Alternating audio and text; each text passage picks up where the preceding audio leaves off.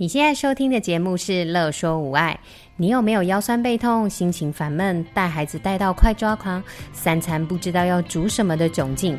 赶快来和治疗师做朋友。我们准备了动作优化、故事露营地、育儿忍者术、阿娟师暴力灾的主题，要用治疗师的思维、生活化的方式来解决你的疑难杂症。嗨，我是双宝妈职能治疗师何贵。欢迎来到育儿忍者术。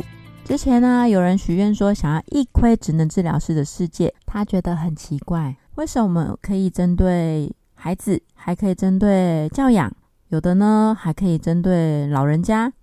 那所以呢，我今天特别找来了一位职能治疗师青蓉，我们两个呢花了两个晚上的时间，深夜的时间呢来聊聊职能治疗师的大小事。我们已经录了一个小时。真的哎，我们从十一点录到十二点，哈哈，一个小时。我昨天早下班了。对，我们昨天，哎，我们昨天录了一个半小时，我们今天录了一个小时，还不错。那为什么是这个深夜的时间呢？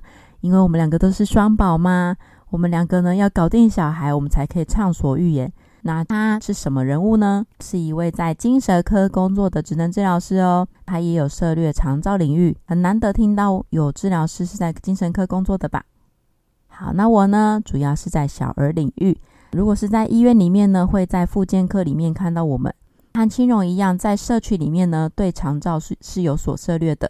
从我们两个的工作来看呢，职能治疗师可以在精神科，还有呢，复健科里面的小儿，还有呢，专门针对失能障碍者或者是老人家的生理的领域。那生理这个部分呢，在医院的复健科也可以看到。今天呢，我会大概的说一下，聊一下职能治疗师是什么。那从我们的聊天过程当中，也可以知道我们的一些所在意的事情，或者是在学校的一些事情。更详细的内容呢，可以看看我们脸书所分享的一个连结，叫做米味 Life and Health。它是治疗师还有各种专业人员所组成的一个团队。他们有一个影片很棒哦，等你们可以到我们的连结去看。偷偷跟你们说。其实我不是在医院的复健科工作，我啊其实是在治疗所里面工作。刚刚前面提到的医院的复健科，主要是呢为了让大家可以很快的去想象职能治疗师在什么样的地方工作，然后工作的样子。因为毕竟大家比较常去医院，然后可能会接触到复健科的治疗师，所以呢你们也可以知道，我们职能治疗师工作的场域地点其实是很广很广的哦。那就去看看影片，然后呢，来听听看我们今天聊了什么吧，这样可以让你们多了解职能治疗师的世界哦。那我们在大学都学什么呢？就是我们昨天不是在聊说学学校就是有有教这些东西嘛？对啊。使用轮椅啊，或是轮椅跳狗链啊，那时候都觉得老师干嘛叫我们表演特技这样？啊，你就是为什么要用轮椅？对，然后老师就说：“哎，这是帮，就是真的没有人帮忙。如果他使用轮椅要过一个门槛，还是上人行道可以用。对”对对，然后就觉得那时候就是真的不知道自己在干嘛。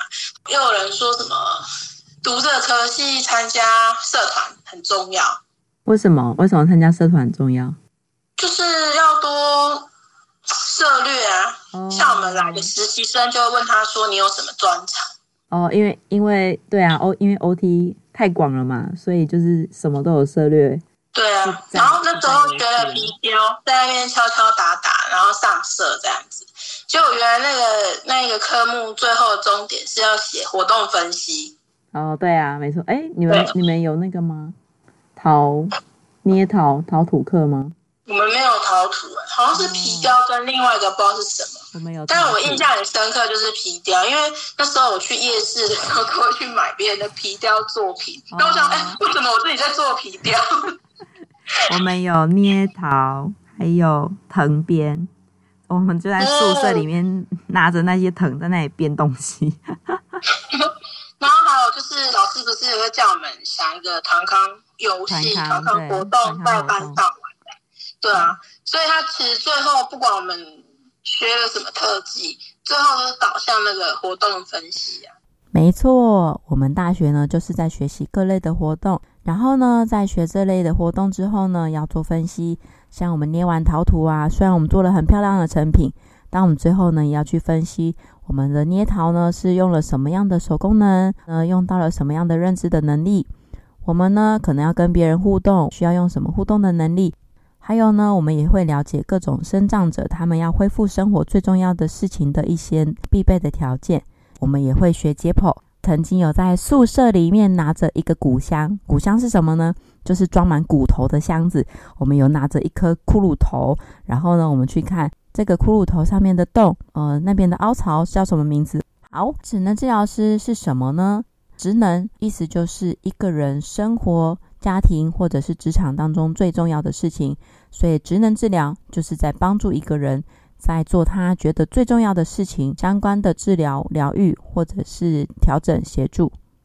那在一个人的生活、家庭、职场当中呢，我们会先去了解一个的一个人的能力、环境等等的挑战，然后呢，针对挑战跟他想做的事情去做活动分析。这个呢，活动分析是我们职能治疗师最重要的工具。这个工具呢，可以帮我们去分析一个人。他所适合练习的活动，或者是呢，他真的没有办法再恢复他的能力去成功做这个活动的时候呢，比方说像一个中风的老人家，他可能真的完全没有办法再恢复到走路这个能力了，但是他可能还可以坐着做他想要做的事情。这个时候，我们就会引导他，呃，不一定要一直往走路的方向走，也许呢，他可以坐着做他想要做的事情。好，所以呢，我们会在和一个需要职能治疗的人，我们跟他一起工作，面对这个人，了解他的能力之外呢，我们还会再更着重他的生活的角色、兴趣、价值观等等的内在、外在的因素哦。青龙啊，认为职能治疗师有一点像是帮个案圆梦的圆梦大师，可是呢，他有时候会觉得帮个案圆梦很难。昨天讲的是，这是很生活中的事情，所以你说梦。当事者不未必觉得那是梦，但昨天就说，那我们来举一个圆梦的个，有帮他就是有符合这个词的个案。对，我就突然觉得，哦，这还真难呢。就是对方有感受到他的梦，他的目标圆满了吗？但是你在工作当中，你没有工作场域没有让他们可以做到圆梦这个状态吗？嗯，大部分我的工作场域。如果以精神科来说，常常最后绝大部分是卡在家属啊。有时候啊，一个人想要圆梦很难，他可能没有做选择的能力，或者是呢，他能力足够，可是环境不允许他选择，他们的生活是很辛苦的。要帮个案达到他的目标的时候，就是有时候是真的去实际完成那个事情。有时候是要去跟他讨论、跟协商，就是他让他了解他的限制，然后跟他的优势这样。嗯，其实我跟青少年或者是就是可能大班国小之后的小孩，我也都会用讨论，就是可能会跟他讨论，或者是呃去问他，就是他想要的是什么这样，因为这个时候都已经比较知道，然后也可以回答。对啊，我之前我之前有接过一个，就是那个自闭症的高中生，然后我那时候觉得很惊讶，因为我发现他竟然不会做选择，就是两个东西拿出来，虽然他可能不太会讲话，那但是他会去比，可是他比的方式就是我拿出两个东西，他两个东西都比，选择的意思就是你只能选择其中一个嘛。那如果你真的想要选择两个的时候，那可能就是要用其他方式来告知嘛。那我当下是跟他说，你选一个你要的，所以呢，他就是两只手都拿起来选。然后呢，就是再次跟他确认，他也是两只手拿起来选。后来我就跟问妈妈说，他有做过选择这件事情嘛？妈妈就说没有，就是他不知道怎么带他做选择这样。所以后来就是我在跟那个。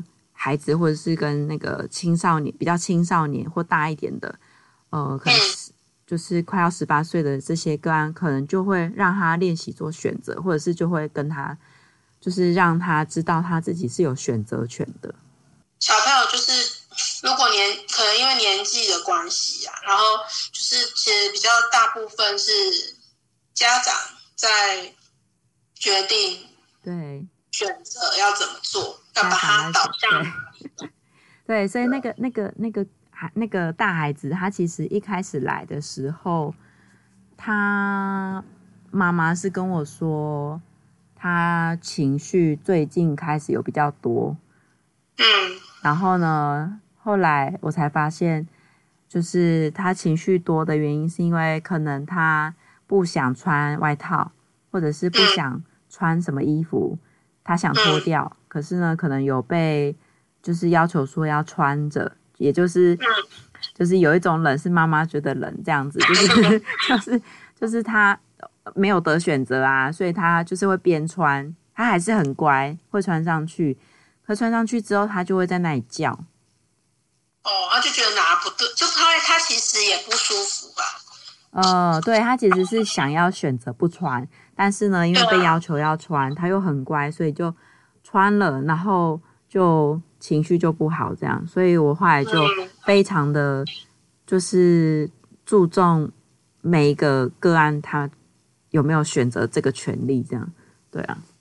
那请问你那个个案家长后来有？你做这样子的训练，家长愿意吗？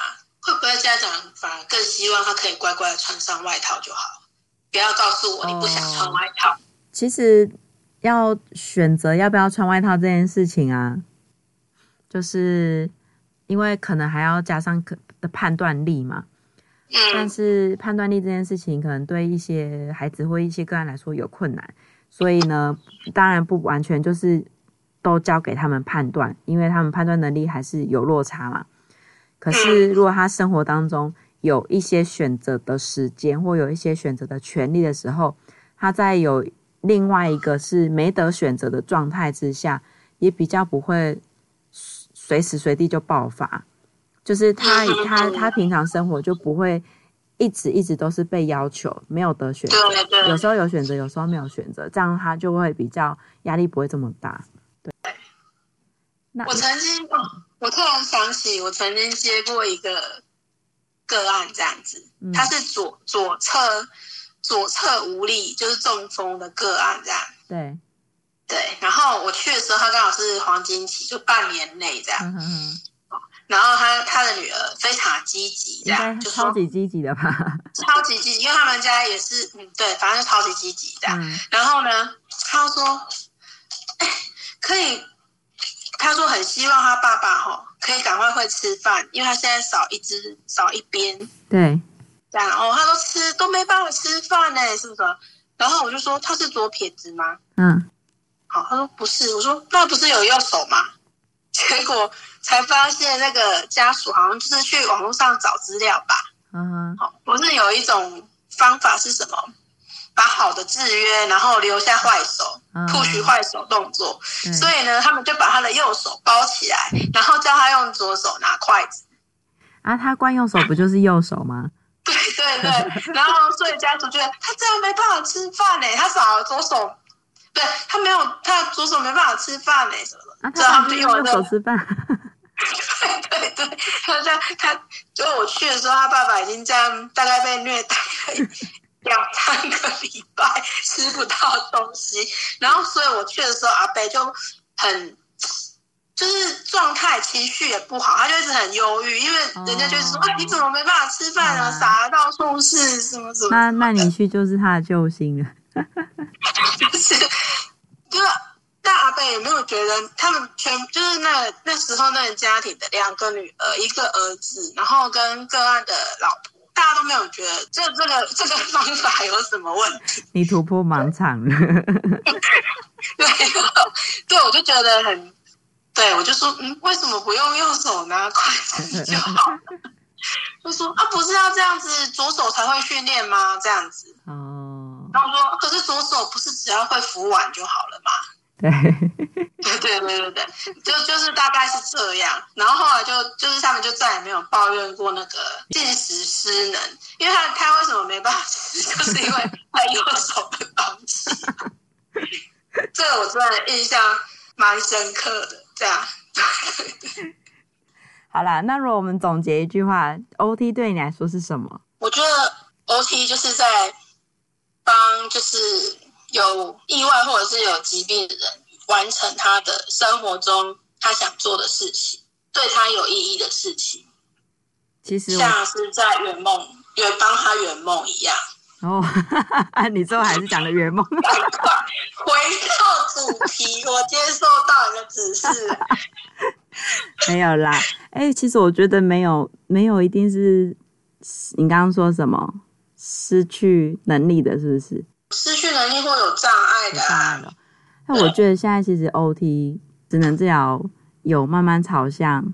就是就是一般健康的人对预防的医学部分，其实也都开始朝向这个面向了，所以我觉得就是所有人都一样。对，其实他原本在定义里面是帮意外，因为意外或者是疾病的人完成他生活的大小事，这其实是他原本的定义。啊，对对对，没错，我都忘记了，那是最初的定义。对，那是最初的。